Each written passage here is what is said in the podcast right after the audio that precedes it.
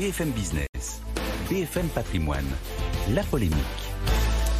Avec Nicolas Dose. Bonjour Nicolas. Bonjour. Premier bilan du choc énergétique. Cette année, l'État aura payé plus de la moitié de la facture.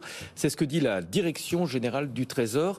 Et, nous, on a assumé quelle part, quelle proportion? 6%. Les ménages ont payé 6% de la facture, l'État 52%, les entreprises 42%. Au total, en 2022, ce choc énergétique est chiffré à 85 milliards d'euros. Ça fait un peu plus de 3 points de PIB. 5 milliards assumés par les ménages. 40, 36 par les entreprises, 44 milliards par l'État. Si l'État n'était pas intervenu, la facture des, des, familles, des ménages, serait pas de 5 milliards, mais elle serait de 32 milliards. C'est quand même euh, pas la même, euh, pas la même cam. Les principaux outils d'intervention de l'État ont été bien sûr le bouclier euh, tarifaire sur le gaz et l'électricité, qui a d'ailleurs été engagé dès l'automne 2021. La fameuse ristourne sur, chaque litre de carburant vendu compter du, du mois d'avril jusqu'à la fin décembre, et là ça s'arrêtera. Le chèque énergie, qui a coûté 1,8 milliard, et la revalorisation des prestations sociales et aussi des pensions de retraite. Voilà les quatre outils qui ont permis euh, à l'État d'intervenir pour euh, apaiser le choc énergétique. Quand on dit, quand vous dites l'État a payé, Nicolas, en fait, ce sont les contribuables qui ont payé. Vous connaissez la formule La République, c'est moi Oui, c'est ça. Alors euh, oui, mais pas maintenant, pas tout de suite. Aujourd'hui, c'est la dette qui a été creusée et pas le contribuable qui a été euh, qui a été sollicité. On peut dire aussi que euh, dans ce qui a dans ce qui nous coûte, il y a la détérioration historique du commerce extérieur. On est à plus de 150 milliards de trous. Alors il y a eu un très bon côté de ce choix politique, c'est que on a considérablement limité l'inflation en France. Elle est la plus basse d'Europe. On est un peu au-delà de 6% La moyenne en Europe, c'est un peu au-dessus de 10.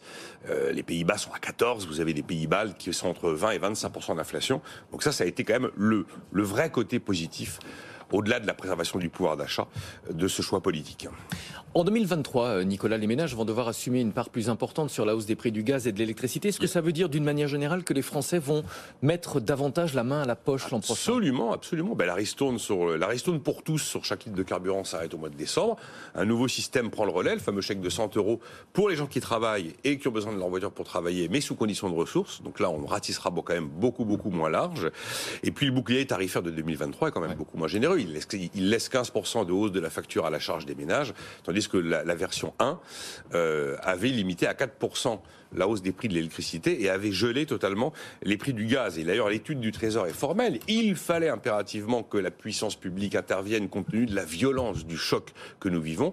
Mais le Trésor conclut en disant que ça ne peut pas être un mode de fonctionnement permanent. Parce que euh, le danger de ces politiques de subvention d'État, qui en plus objectivement ont commencé en 2020 avec Covid, il y a eu quoi qu'il en coûte, maintenant il y a les boucliers, on change le nom. Enfin, la puissance publique est à la manœuvre pour nationaliser tous les aléas de l'existence depuis le début de la pandémie. Le problème, c'est que ça finit par installer dans l'esprit des gens l'idée que ben, le pouvoir d'achat serait un acquis social ou un quasi-acquis social. Et quand vous avez un acquis social qui donc est considéré comme acquis, généralement en France, il est inébranlable, il est intouchable, il est inaliénable. Et là, on est presque à trois ans quand même de ce type de choix politique. D'ailleurs, la Banque de France s'est exprimée à la suite de la publication de l'étude de la Direction générale du Trésor en indiquant que ben, il fallait des aides temporaire. Et François Villeroy de Gallo dit il faudrait que on tende vers zéro d'ici deux à trois ans. C'est-à-dire que tous ces dispositifs soient petit à petit euh, éteints. Et il n'a pas caché qu'il euh, regrettait qu'on ait quand même pas laissé un peu de signal prix, comme l'ont fait par exemple les Allemands ou encore les Pays-Bas. Alors on a une bonne nouvelle au moment où nous parlons, c'est que le pétrole est beaucoup moins cher. On est un peu en dessous des 77 dollars le baril, et puis on en parlait à l'instant, euh, l'euro est remonté quand même face au dollar. C'est pas une bonne nouvelle pour les exportateurs, mais c'est une bonne nouvelle pour la facture énergétique, bien évidemment. Mais ça reste contenu comme, comme remontée. Hein. Oui, on, est d'accord. de gêner les, les exportations. Merci beaucoup, Nicolas